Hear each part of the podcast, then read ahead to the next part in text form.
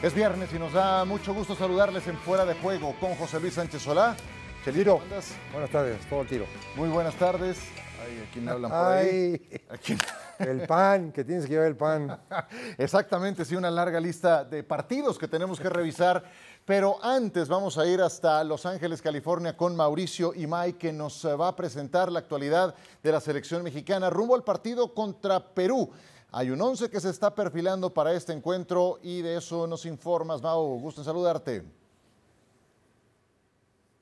Así es, Ciro. Buenas tardes y fuerte abrazo para todos. Los ubicamos. Estamos en las instalaciones de ESPN aquí en la ciudad de Los Ángeles, en pleno corazón de esta ciudad. En cuanto terminemos ahora o nunca, seguimos el camino para llegar a Pasadena, al Rose Bowl, donde la selección mexicana estará entrenando a las 6 de la tarde, tiempo local. Último entrenamiento previo a su compromiso ante la selección de Perú. La idea, o por lo menos el último 11 con el que trabajó Gerardo Martino, es con Guillermo Ochoa en el arco, dos centrales, Héctor Moreno y el Cachorro Montes, los laterales, Gallardo por izquierda y Kevin Álvarez por derecha. En medio campo, volante de recuperación Edson Álvarez, acompañado de dos interiores, Luis Chávez y Charlie Rodríguez. En aparato ofensivo, darle continuidad a uno de sus titulares indiscutibles como lo es Irving el Chucky Lozano, respetar el buen momento de Henry Martín y repetir al Piojo Alvarado, un futbolista que le dejó muy buenas sensaciones en el último partido ante la selección de Paraguay en la ciudad de Atlanta.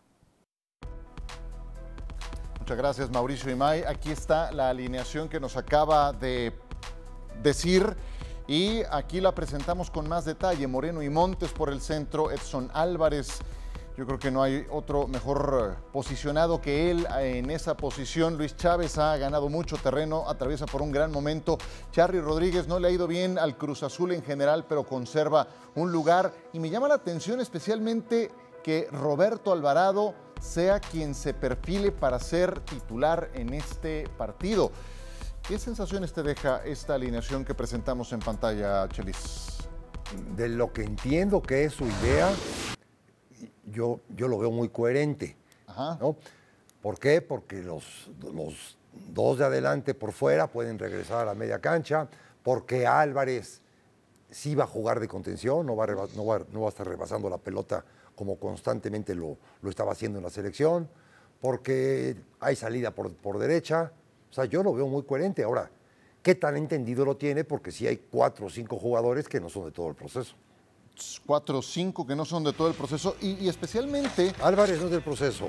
Ajá. Chávez no es del proceso. Alba- a- a- eh, Alvarado no es del proceso y Henry Martin no es del proceso. Mira, la tiene cuatro. Sí, sí, sí. Que, que siempre pasa, ¿no? O sea, no porque estés todo el proceso vas a tener un lugar. Eh, hay algunos que se caen, algunos que entran como Sí, sí, pero ahora explícaselo a él. ¿no? Pues Digo, la- está los incrustando, imponderables ¿no? Sí. que ha tenido y que son normales en, ese, en este negocio te hacen tener esto. Jugadores de no proceso. No por ello malo.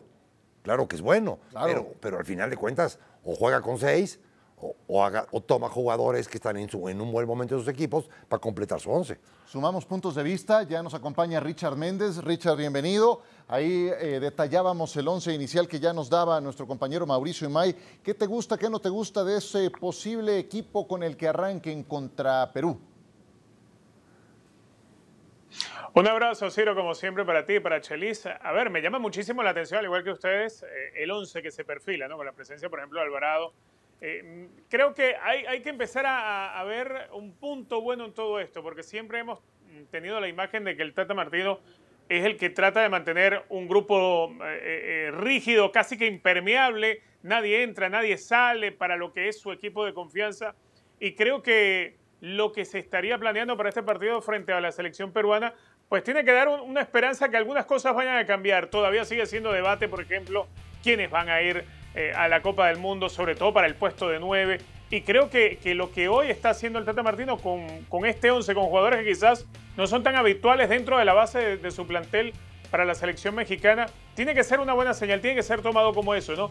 ¿Puede cambiar algo? Sí, tal vez la actualidad de algunos jugadores le está obligando al Tata Martino a considerar y a mirar las cosas de una manera distinta. También, obviamente, la opinión pública juega un papel fundamental desde el punto de vista del periodismo con la situación que se ha presentado, sobre todo a nivel de, por supuesto, de, ver a quiénes se lleva como esos tres famosos nueve con los cuales va a contar. Creo que eso es hoy en día el, debate más fuerte que hay en torno a la selección mexicana y esta inclusión hoy en el once titular de jugadores que quizás no sean tan habituales para lo que uno espera del, Tata Martino, pues nos abren el debate, nos dan la oportunidad que, que podamos especular que algo vaya a cambiar de aquí a, a la disputa de la Copa del Mundo de Qatar. Habla Richard Méndez de un grupo impermeable. Eso eh, ocurre en otros lados. Me pongo a ver selección de España. Luis Enrique tiene un grupo muy, muy definido y le puedes hablar maravillas de Iago Aspas, que lleva rato largo jugando muy bien. Pues no hay manera y me parece muy injusto, ¿no? Sí, Ajá. sí pero es que dices en en el clavo. Una selección de España que te juega de memoria en su grupo impermeable. Aquí en el grupo cerrado como lo tiene, porque esto, este, esta alineación es por necesidad, no es porque quiera ver a otros. No, te entienden los que están eh, metidos en ese grupo, los permeables, no te entienden a lo que juegan, porque, porque así lo vimos. Esa es una realidad. Entonces, sí, está bien, está bien que, está bien que está cerrado. A mí me parece estupendo que está cerrado, siempre y cuando todo mundo y esté listo y entiendan a lo que juegan. Ah, basándonos en el último juego de México, que fue contra Paraguay, ¿te acordarás? Sí, hace eh, poquito. fue un juego en donde México tuvo llegada, tuvo generación, faltó definición. Hoy Henry Martín parece ser el elegido para esta oportunidad. Henry salió de la mala racha, parece que mentalmente está más despejado, lo cual es muy bueno para él y se refleja en el total de goles que lleva en este torneo no nada más empezó bien, se ha mantenido. Una gran oportunidad para Henry. Sí, yo no, no, no, no, no, te noto. A capitalizar. No te noto, no te noto porrista. ¿No me notas? Matraquero, porrista, no. Te noto, te noto real, no. Te noto real, ¿no? Real ante la, ante la situación. Yo, si pasa por buen momento y está comprobado que sabe hacer goles, y tiene la necesidad porque no está Jiménez, porque si estuviera Jiménez no lo hubiese metido por más goles que hubiese metido en la liga y en, donde tú me digas. No está Jiménez y tiene que ver cuál va a ser esos nueve. Y lo más probable es que no esté Jiménez. Que no esté Jiménez como quisiéramos, ¿no? No, no como quisiéramos. Yo, la verdad, es una pena. Una pena por el ser humano. Pero no va a estar una lesión de esas, no sale. No sale en, 58 días. Em, pues eh, no, sé, no sé qué opinas en ese sentido, Richard. A, lo mejor muchas veces aquí en el medio local estamos como que muy ah, hechos a una idea, pero tú viéndolo desde fuera, ¿qué tantas posibilidades le ves a Henry Martín de tener un rol protagónico en la Copa del Mundo por el buen momento que atraviesa? Y de esos cuatro que están en eh, la lista actual, ¿quién crees que se vaya a quedar fuera de la convocatoria definitiva? Eh, la Copa del Mundo es un torneo corto, Ciro, y como bien lo sabes, cuando son torneos cortos dependes de que el equipo en lo colectivo esté funcionando bien, cosa que México en los últimos partidos no ha podido mostrar. El Tata Martino no ha logrado mostrar un equipo que en el colectivo esté funcionando, pero que además de eso, para que te pueda ir bien en una Copa del Mundo, necesitas que en el momento individual también te estén saliendo las cosas bien. Hoy Raúl Jiménez no es ese el caso. Lo de Rogelio Funes Mori no es ese el caso tampoco. Y entonces uno tendría que quedarse con lo de Henry Martín o el Chaquito Jiménez. El Chaquito creo que viene atravesando un muy buen momento. Henry Martín empieza a salir de una mala racha. Y si uno se inclina a ver qué es lo que tendría que tomar en consideración el Tata Martino por lo que ya te repito, por el momento colectivo, porque es un torneo corto, una Copa del Mundo, y necesitas venir con una racha, necesitas venir en un buen momento. Obviamente, eh, todo debería apuntar a que Henry Martín y el Chaquito se hicieran con un lugar, y el otro probablemente debiera ser de Raúl Jiménez. La gran incógnita me surge a mí es porque el Tata Martino, y por eso me sorprendía lo de, lo de y mencionar lo del grupo eh, impermeable, es porque el Tata Martino es alguien que, el que estuvo con él en su proceso, es el que él casi siempre va a tomar en cuenta. Así lo hizo en Paraguay, así lo hizo con Argentina y seguramente lo va a hacer con la selección mexicana. Entonces uno entiende e interpreta que el número uno, llegando como llegue a la Copa del Mundo, va a ser Raúl Jiménez por el peso, por la jerarquía, por lo que significa jugar en la Premier. Aunque vengas de una lesión, aunque estés atravesando un mal momento en lo deportivo, viene de la Premier League y eso ya le da un aval para competir en una Copa del Mundo porque se enfrenta en el día a día a un nivel de exigencias similar al que va a poder encontrar en la Copa del Mundo. El caso de Rogelio Funes Mori es una apuesta propia del Tata Martino, pero también viene de una lesión. Yo creo igualmente que si Rogelio Funes Mori está apenas recuperado para jugar, el Tata Martino lo va a llevar a la Copa del Mundo. Y creo que el que se podría quedar fuera sería el Chaquito Jiménez. Henry Martín, por lo que ya ha mostrado en el campeonato local, y creo que el gran, el gran perjudicado va a terminar siendo Santi Jiménez. ¿También crees, Chelis, que va a ser Santiago Jiménez el sacrificado? Sí, sí, porque al final de cuentas el, de la, el que tiene más experiencia, el que tiene más edad, el que ha demostrado más goles, el que sí pasa mejor momento que Jiménez porque tiene más minutos, es, es Martín. Es Henry Martín, sí. Y, este, y al final de O cuentas... sea, Funes Mori va, aunque no juegue, aunque se le haya pasado lesionado una buena parte, y, y qué pena de verdad por él, pero yo hace rato no lo veo en el nivel por el que lo llamaron a la selección. Y más allá de que sea o no naturalizado, no tengo, debería de ser. yo no tengo tratado- nada, nada en contra Yo del tampoco señor. tengo. Nada, nada en contra Sí. del señor. Él va por su pasaporte. Así, así ya de plano te lo digo. Pero Él va es que no por el color. Bueno, no tendría que ser ni que estuviera el señor acá. Por supuesto. Ya, ya si nos vamos a lo que no tiene que ser, igual ni, ni- ni yo sentado acá tampoco. No, ¿cómo Pero que no? espérame, no, ya si es la realidad o la neta de las netas, él tampoco tenía que estar acá, porque sus resultados no han sido los adecuados, porque no tiene buena relación con la, con la gente de arriba, porque una, en una organización todos tienen que trabajar para todos y aquí cada quien es por su lado. Él, él lo tiene, tiene a su grupo de 20 totalmente separado a lo que es una selección. Yo entiendo lo de las jerarquías y yo entiendo lo de quién estuvo y quién no estuvo durante todo el proceso. De hecho, se me hace un acto de justicia eh, respetarles ese lugar a quienes estuvieron. Pero si no has jugado durante el año, claro. entonces a mí se me haría muy injusto que dejara a Santiago Jiménez y que llevara a Rogelio Funes Mori por esto mismo. Fíjate nada más en el, el- el tema donde lo juzgas. Ahora juzga el, el tema de Acevedo por Cota. El que decide es el técnico. Sí. Nadie te puede decir que Cota sea un mal portero, o que no esté en su mejo- en buen momento, o que no tenga brazos. ¿no? No, no, está bien. Es de gustos. Claro. Pero lo otro es. Es que eh, hay algo fundamental, tajante. muchachos. Sí, aquí, eh, pero me estás hablando del tercer guardameta. Aquí Sí, pero, estás hablando pero de los el- delanteros. Tu ejemplo es tajante, no ha jugado. Exacto, por eso, Richard. Sí, ah, eh, te decía, aquí hay algo fundamental y, y tiene que entenderse muy bien. Una cosa es respetar al que estuvo en el proceso, el que de algún modo pues colaboró, empujó para que México lograra la clasificación a la Copa del Mundo. Y otra es el que esté en el verdadero momento. Y aquí no está en juego, eh, aquí no está en juego lo que ha sido la constancia de alguien para lograr la clasificación o por haber sido parte del grupo. Aquí lo que está en juego es que México va a ir a una Copa del Mundo dentro de prácticamente dos meses, donde México va a volver otra vez con la misma ilusión de llegar a ese tan anhelado quinto partido. Entonces las decisiones que se tomen desde ahora, las decisiones que tome el Tata Martino a los que decida llevar, son los que él tiene que llevar pensando en que México va a jugar una ronda de grupos donde se va a enfrentar a Argentina, a Polonia, a Arabia Saudita y va a tratar de buscar su clasificación para poder llegar incluso hasta ese famoso quinto partido. Entonces, ahí es donde pasan las decisiones. Yo creo que, que a estas alturas, y yo también, al igual que Ciro, aplaudo que se respete eh, la constancia del que fue parte del proceso. Pero un momento, aquí se trata de la selección. Aquí se trata de la selección y es la que, la que tiene que estar por delante y por encima de todo. Claro, sí, yo, yo estoy de acuerdo en que se le dé un lugar a quienes fueron a, a menos 12 grados centígrados a Edmonton a jugarse la vida, a Cincinnati también en una atmósfera muy complicada, o que fueron a jugar a San José de Costa Rica. Todo el proceso me parece muy bien, pero también el momento es muy importante. Y Rogelio Funes Mori con Monterrey lleva ocho goles y apenas dos asistencias en lo que va del 2022. Raúl Jiménez también con pocos minutos, pero con un roce competitivo que no tiene ninguno de los otros tres que aparecen en pantalla. Henry Martín, estupendo momento jugando en la Liga Mexicana, pero no en cualquier equipo, jugando en el América. Y eso también tiene un peso muy importante. ¿Algo más, querido Chelis, de este partido o nos vamos ya con Brasil? Este, vámonos con Brasil. Vámonos con Sí, Brasil. no, es que, es que va creciendo mi piedra, va creciendo. No, yo- Y la voy sintiendo. No, no, sintiendo, no, no, por favor, menos al aire. No, está No, no le permitas que siga creciendo la, la piedra. Eh, Brasil le ganó a Ghana tres goles a cero. Decía hoy Andrés Agulla más temprano que parecían hasta los Globetrotters en el primer tiempo. Definieron el partido.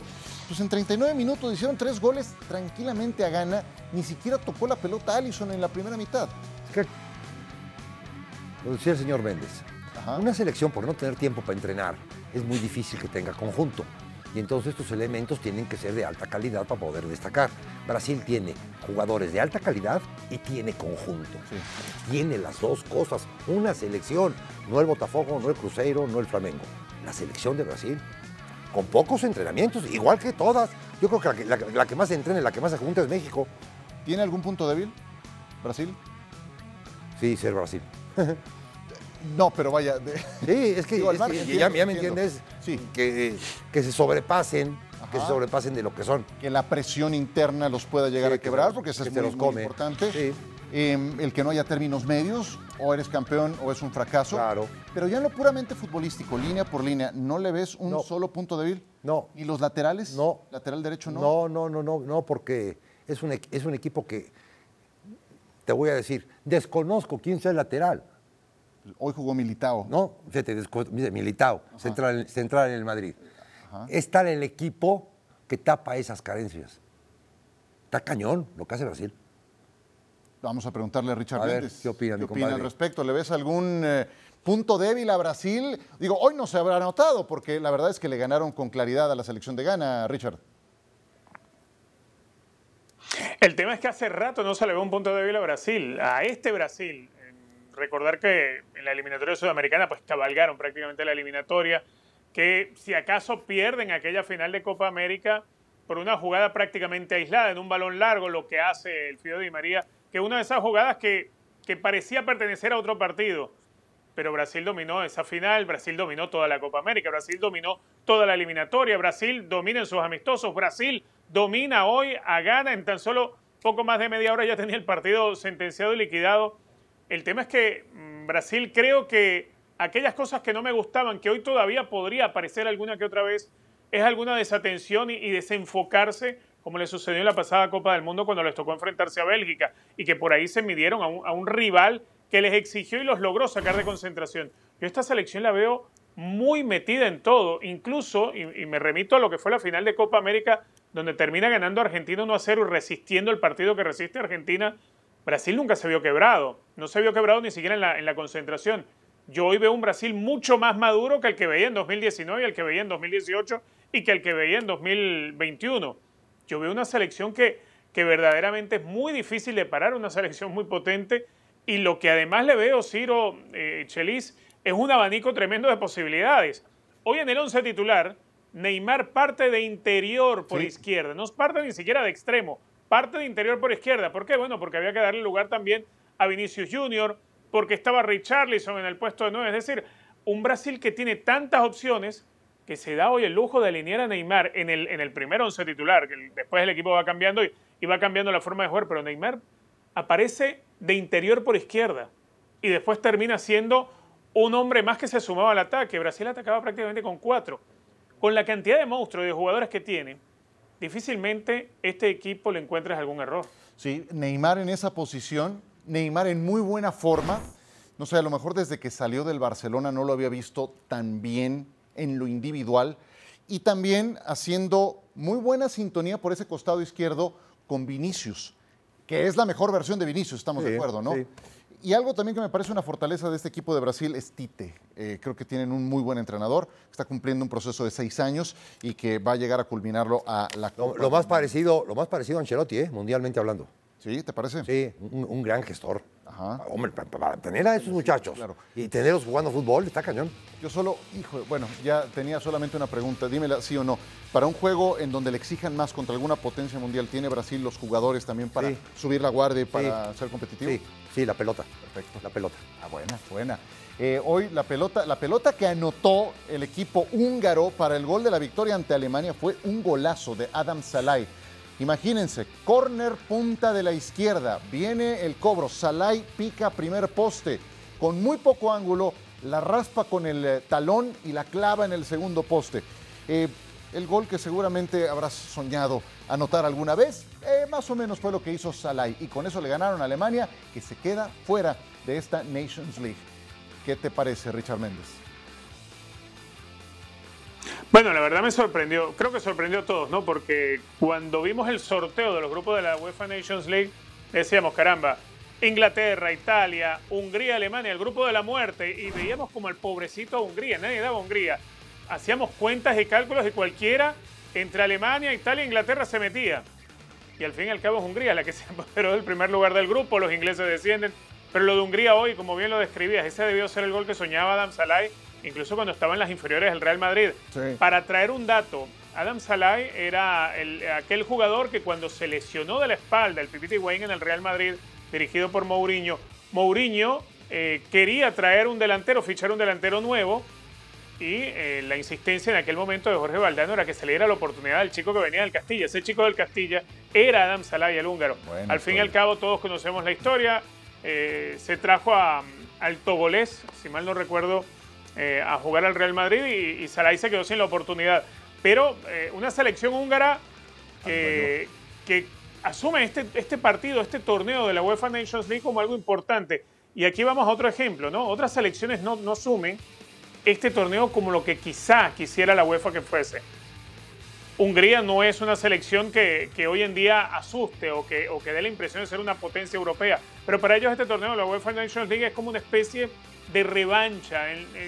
si no te va bien en la Euro, si no te va bien para meterte en la Copa del Mundo, pues la UEFA Nations League es un torneo importante y después pareciera verse otras selecciones como la misma Inglaterra, la misma Italia, que asumen los partidos de este torneo como si fuese como si fuesen casi que partidos amistosos, como no, no al nivel de lo que jugó Brasil con Ghana, pero más o menos, ¿no? Como más un partido preparativo un partido que te está jugando algo en serio. Y eso lo aprovechan selecciones como Hungría. Y hoy le terminan ganando de manera categórica a los alemanes. Hungría es líder de grupo, cerrará contra Italia, tiene la ventaja de ser local y de que el empate los clasifica al Final Four. Inglaterra desciende.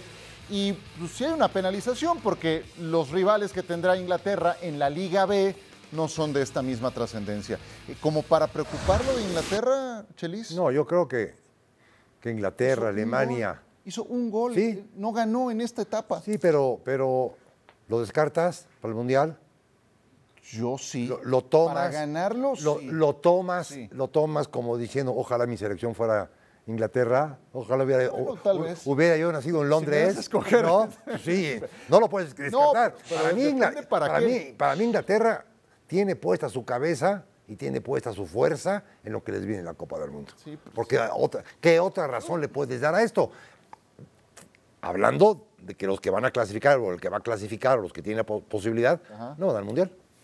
Pues eh, sí, a ver, yo siempre veo lo mismo con Inglaterra. Eh, es, que la realidad también es esa. Sí, también, o sea, creemos que son los de la Liga Premier, sí, obviamente, pero no, no, al momento de que llega la competencia terminan tronando y lo de hoy, Inglaterra, sin ganar un partido ya descendido, hombre, pues ahí queda. Yo sé que Southgate tiene suficiente crédito, pero, pero bueno, ahí para anotarlo. Bueno, a ver, los favoritos para el Mundial. Ya me dirán dónde está Inglaterra. Yo honestamente no lo tengo entre los que pueden ganar la Copa del Mundo. Por más que me digan los momios, pero muchas casas de apuestas son inglesas, ¿no es cierto? No, no, ¿qué es eso? eso? No, tercer lugar Inglaterra. ¿Cómo? Tercer lugar Argentina. Eh, para ah, España quinto sitio, Alemania, hoy Alemania la verdad se vio apática, Portugal Portugal 7. Portugal tiene muy buen material humano. Pero bueno, a ver. Estos van a ser primero los favoritos de José Luis Sánchez Solá. Perfecto. Del 3 al 1. Favoritos para ganar, para ganar el Mundial. 3. Sí, España, Francia y Brasil. No, espera. ¿Tres? Ok, sí. Tres España, brevemente. Ah, tres España. Tres España por. Dos Francia. Ah, ¿por qué? Por el entendimiento que tienen los jugadores ante lo que está proponiendo Luis Enrique.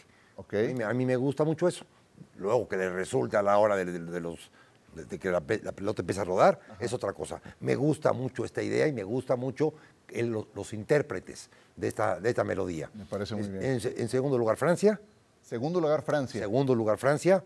le tengo miedo a Francia de que le regresen los fantasmas de Sudáfrica. De Sudáfrica. Yo también. Y empiezo a ver algunas cosas. Ya, ya, empecé a ver ahorita esto. Que también. que si las fotos y las no fotos. Dije, en la torre. lo de Pogba. Mbappé y sus ondas extracancha también. Yo, yo estoy en la misma sintonía contigo en relación a Francia. ¿Y tu número uno me dijiste? Brasil. Brasil también. Sí, no, no, no, no, no, veo, por dónde alguien se le acerque. Oye, Argentina. Ni el segundo ni el tercero. Argentina le ganó la final de la Copa América. Sí. ¿Y no pones Argentina ahí? No. No, no, Argentina no, Argentina no. Y me, daría mucho gusto por Messi. En verdad, me, papá es el mejor jugador del mundo, en la historia. Me daría mucho gusto, pero no. ¿No? Al final. de- al- al- Pero no metes ni al podio a Argentina, Chelis. No. No, pero, pero si te pones feliz, quita a España y pon a Argentina. Al final de cuentas no lo va a ganar. No, pero no es que me no ponga apuestes, feliz. no apuestes porque no lo vas a ganar. Ni el, el tercero no gana. Hijo, yo sí creo que Argentina puede ser campeón del mundo. ¡Ah, campeón! Bueno, a ver, no es mi número uno, pero sí creo que está en. O sea, para mí, cualquiera de los tres que te diga de la mezcla, del uno, dos o tres, puede ser campeón del mundo. Y en uno de esos tres está Argentina. Está Argentina. En mi opinión, eh, pero vamos con la de Richard Méndez. A ver qué dice mi compadre. Es del 1, 2, 3 que nos presentó en Ráfaga José Luis Sánchez Solá. Venga, Richard. A ver, yo tercero sí coloco Argentina. Quizá más también alentado porque esta Argentina, más allá que todavía cuenta con Messi, no es la Argentina Messi dependiente o la Argentina que se construyó tratando de imitar el Barcelona de Messi para ver si, si terminaba siendo campeona. Creo que eso hoy, hoy en día la, la ha hecho más fuerte, más sólida, más colectiva, menos dependiente de, de una figura y por supuesto eso la puede llevar a ser protagonista, pero no la veo campeona, la veo para estar hasta las semifinales. Creo que Francia podría ser capaz de ganar la Copa del Mundo. Para mí Francia sería ese segundo, pero también tengo la, la impresión de que, a ver, si, si Francia no cuida bien el proceso en estas semanas finales antes de la disputa de la Copa del Mundo, se le puede venir abajo. Y aunque salvando las distancias, lo que ocurrió en 2010, bueno, Raymond Domenech era de los que hacía incluso las alineaciones por la carta astral. Nos acordamos de aquellas locuras que tenía Raymond Domenech. Y el candidato firme, yo creo que es Brasil. Yo creo que va a ser muy difícil parar a Brasil, porque es una selección que, que te domina, que te arrincona, que te gana los partidos, que te da la pelota, ciertamente te la da, pero que se sabe defender. Y allá, allá y cuando te quita el balón, porque lo que le sobra, lo que le sobra es ataque, es artillería pesada. Yo la verdad sí creo que, que Brasil va a ganar la Copa del Mundo. Muy bien. No incluyes a España. ¿España qué tan abajo está en tu lista si no hace el podium? Perdiendo el partido por el tercero y cuarto con Argentina. Hasta ahí tengo yo a España. Perdiendo el cuarto en el ter- tercero y cuarto contra Argentina. Eh, me encanta lo claro que lo tienen mis compañeros. Eh, Richard Méndez hasta me dijo en qué partido va a Va a quedar perder. eliminado. Sí, no, ya, ya, tiene, ya tiene los cruces. Ya tiene los cruces, Sí, ya tiene sí, los además. cruces. Sí, para, para- para dar ese Ya partido tengo ya tiene los cruces, claro. Qué maravilla, es, es una bola de cristal muy avanzada. Eh, y bueno, yo les digo brevemente, lo que digo, no, no cambia mucho en relación a lo, que, a lo que venimos platicando. Creo que Francia por potencial es mi número tres. Eh, por la calidad de futbolistas que tienen, además por el momento actual que tienen la mayoría de ellos. Lamentablemente Griezmann no puede jugar sus partidos completos, pero sí creo que es alguien que le vendría muy bien a la selección de Francia. Hoy no está jugando siquiera Karim Benzema, pero sabemos de lo que es capaz, va a ganar el Balón de Oro. Mbappé anda muy bien, pero quiero saber qué tan enfocado está en lo que debe de estar. Además, creo que ganar mundiales consecutivamente en los tiempos actuales es algo muy complicado. Número dos, Argentina. Veo seriamente a Argentina con posibilidades de ser campeona del mundo. No dependen de Messi y eso es una gran noticia porque acordémonos cómo llegaron a Rusia 2018 tremendamente dependientes de lo que hacía o dejaba de hacer Messi. Hoy creo que tienen muchos caminos para lograr la victoria y han sido más fortalecidas sus diferentes líneas. Y también voy a quedar con Brasil. Número uno, Brasil. Solamente tengo una duda, que es la que le pregunté a Chelis, y te voy a hacer la misma pregunta, Richard, en relación a Brasil. ¿Crees que cuando tenga que jugar contra algún peso completo como estos, defensivamente hablando, tenga también para levantar la guardia, para resistir esos momentos complicados? Dinos en 40 segundos. A ver, Brasil mm, defensivamente no es un titán, pero el tema es que Brasil es una selección que se defiende con la pelota en los pies, es decir, se defiende atacándote. Esa es la gran dificultad para cualquier rival. Perfecto. Un titán. No es eh, así como nuestro querido Alex Pareja le dice a Richard Méndez. Perfecto. Nunca mejor aplicado ese término a nivel defensivo para la selección de Brasil. Richard, te mando un abrazo. Siempre un gusto tenerte. Abrazo, Ciro, Chelis. Gracias. Muchas gracias a Richard Méndez. Chelis, un gusto. Nos vemos, Ciro. Mucho. Nos vemos en la noche. Gracias. Me parece muy bien. Gracias. Gracias por acompañarnos en Fuera de Juego este viernes. Hasta la próxima y que la pasen muy, pero muy bien.